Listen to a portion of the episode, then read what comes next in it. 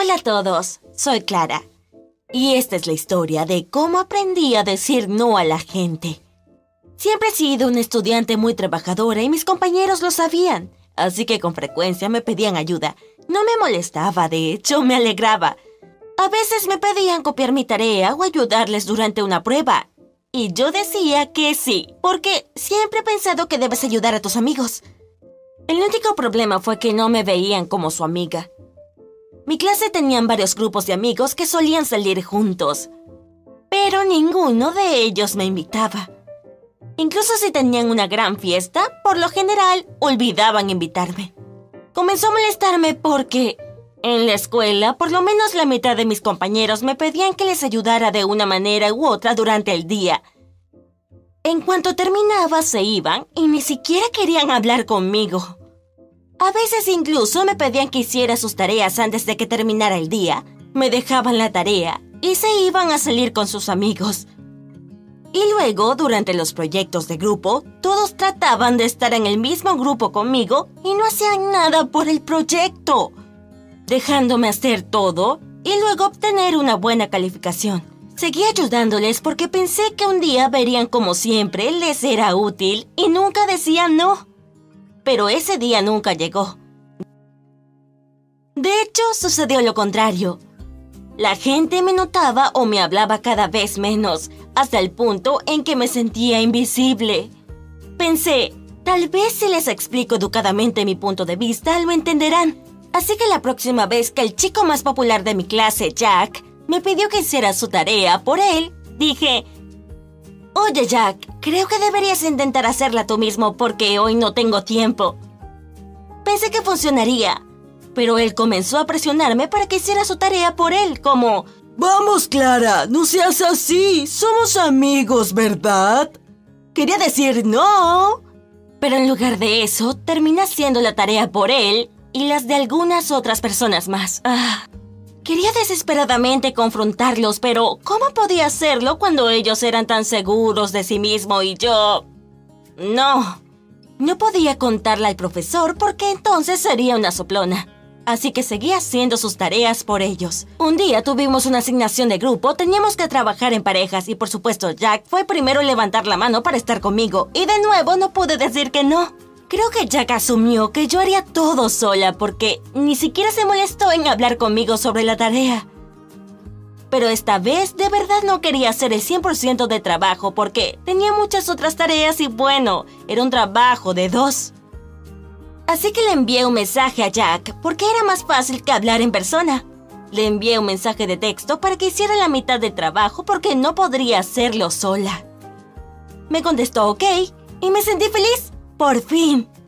Pero todo era una mentira porque al día siguiente vino a verme y me dijo, Oye, estoy muy ocupado estos días y no puedo trabajar en el proyecto. ¿Puedes ayudarme? De principio dije, Jack, estoy muy ocupada. Pero él seguía insistiendo, por favor, por favor, cada vez que me oponía. Así que acepté. De nuevo. Luego, el próximo viernes por la noche, vi fotos de Jack en redes sociales y él estaba de fiesta. Para entonces ya había terminado mi mitad del proyecto y teníamos que presentarlo el martes. Así que le escribí a Jack que no era justo para mí y que debía terminar su mitad. Y le envié lo que ya había hecho. Leyó el mensaje, pero no contestó. Llegó el lunes y me dijo, Lo siento, no tuve tiempo para hacer el proyecto. ¿Puedes hacerlo? Tenía muchas ganas de decir que sí, pero me contuve. Y dije, no. Comenzó a decir que yo lo había prometido, que no era justo, y aunque tenía miedo, dije no otra vez. Luego se enojó y me insultó, pero dije no otra vez. Al final dijo, ¿sabes que vamos a reprobar el proyecto si no lo haces? Y yo dije sí. Y cuando se fue, me dijo una vez más que yo debía hacerlo. Llegó el martes y yo no había hecho su parte. Aunque él estaba realmente seguro de que lo había hecho, y no sé por qué, porque le dije no muchas veces. Presenté mi mitad y Jack estaba sentado allí poniéndose un poco nervioso. Dije, ahora es tu turno, Jack. Él subió a presentar, hizo sonidos como... Um, el profesor lo miraba muy molesto. Y otros compañeros a quienes no les agradaba mucho Jack se reían. Obtuvimos una mala nota, pero valió la pena. Porque por fin me puse firme y aprendí a decir no. Jack estaba muy enojado conmigo. Pero otros chicos y chicas se acercaron a mí y dijeron que había sido genial. Sabían que lo había hecho a propósito. Resultó que a mucha gente no le agradaba Jack porque era muy agresivo y egocéntrico. Después de eso, fue un poco más fácil decir no a los demás. Sigo ayudando a quienes lo aprecian, pero nunca a las personas que me tratan sin ningún respeto.